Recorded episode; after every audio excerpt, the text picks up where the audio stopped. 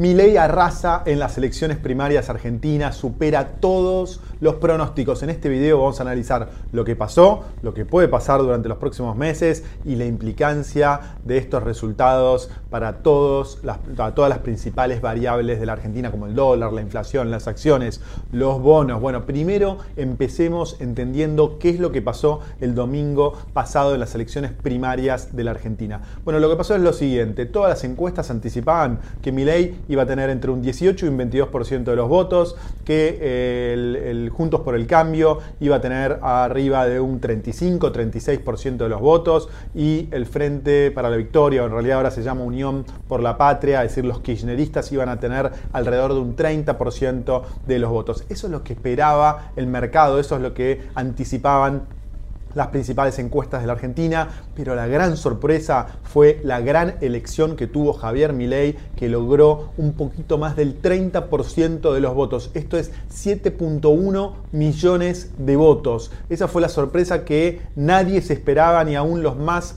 optimistas se esperaban estos eh, resultados. En segundo lugar quedó Juntos por el Cambio, pero quedó mucho más atrás de lo que se preveía. Ganó Patricia Bullrich eh, con 4 millones de votos y la reta tuvo 2.7 millones de votos. Es decir, el Juntos por el Cambio tuvo 6.7 millones de votos, 400 mil votos menos que Milei. Esto es el 28,26% del padrón. Y finalmente, Unión por la Patria ganó masa como se esperaba, pero tuvo nada más de 5 millones de votos. Grabois tuvo 1.4 millones de votos. Es decir, en total, Unión por la Patria tuvo 6.4 millones de votos. Esto quiere decir que tuvo 700.000 votos menos que la principal fuerza eh, de la elección que fue Milei. Acuérdense que Juntos por el Cambio tuvo 400.000 menos votos que Milei y eh, Juntos por el Cambio tuvo 300.000 votos más que la Unión por la Patria. Finalmente Schiaretti,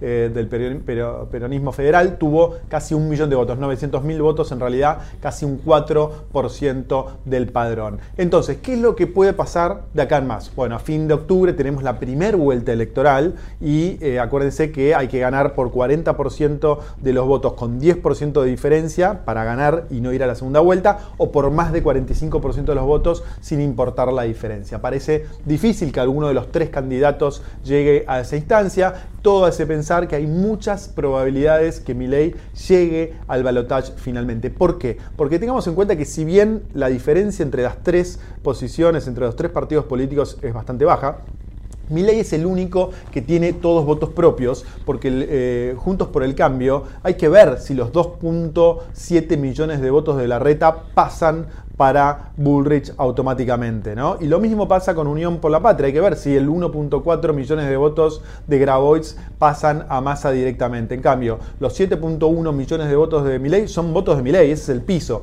Tendría que tener de ahí para arriba. Y ahí hay un segundo factor que es muy importante, que es todas las personas que no votaron y que seguramente voten en octubre. En esta elección hubo un 69% de participación, que eso fue muy bajo, es un 7% de retroceso versus la participación en las PASO del 2019, donde votaron el 76% del padrón. Entonces, eh, en, las, en 2019, en la primera vuelta, votó un 80% del padrón. Entonces, si suponemos que en la primera vuelta va a votar el 80% también del padrón, estamos hablando de que se suman a la votación 3.5 millones de personas. No sabemos qué van a hacer esas personas. Ahora, si suponemos que la votación va a crecer nada más un 4%, tenemos 1.5 millones de personas que se suman a la elección eh, en octubre. Entonces, esas son las personas que van a definir quién va a ganar eh, la, primera vuelta en octubre. Eso más lo que pase con los votos de Rodríguez Larreta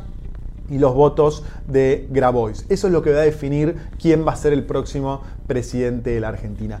¿Qué va a pasar con las principales variables económicas? Bueno, ya hoy lunes el gobierno, el oficialismo Massa, anunció que, deprecia eh, el tipo de cambio un 22%. Es decir, el dólar en pesos pasa a, valer un 22% eh, más, 350 pesos el mínimo. Esto, por supuesto, desembocó en una depreciación del dólar blue, del dólar contado con liquidación y el, dólar MEP.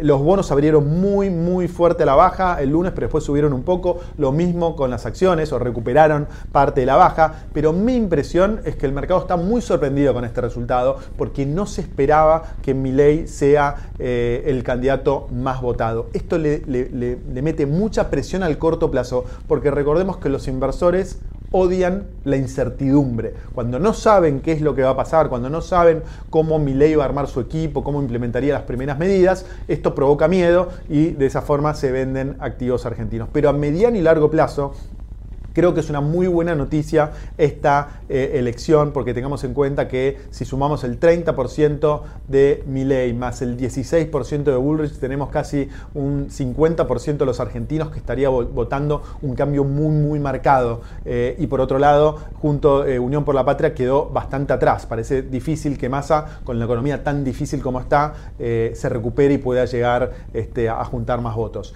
Pero no se dio el mejor escenario. El mejor escenario era que Unión por la Patria quede bastante más atrás y que quede primero y segundo Milei y Juntos por el Cambio o Juntos por el Cambio y Milei. Eso no se dio porque hay una paridad bastante grande entre Juntos por el Cambio y Unión por la Patria, entonces no se puede descartar que Massa no llegue finalmente al balotaje. Entonces la acumulación de estas dos incertidumbres, ¿cómo podría ser un gobierno de Milei, que es el primer candidato anarcocapitalista votado en la historia de América Latina y creo que de la mayoría de los países grandes del mundo? Entonces esto trae mucha incertidumbre sumado a la posibilidad de que Massa eventualmente pueda tener una recuperación, eso le mete mucha presión al corto plazo y al mediano plazo, hasta octubre o hasta noviembre, que es la segunda vuelta. Me parece que va a haber mucha volatilidad en el tipo de cambio y eh, en las acciones y en los bonos argentinos, pero a mediano plazo la clave es que el próximo presidente implemente políticas capitalistas, pro mercado, que permitan a las empresas crecer,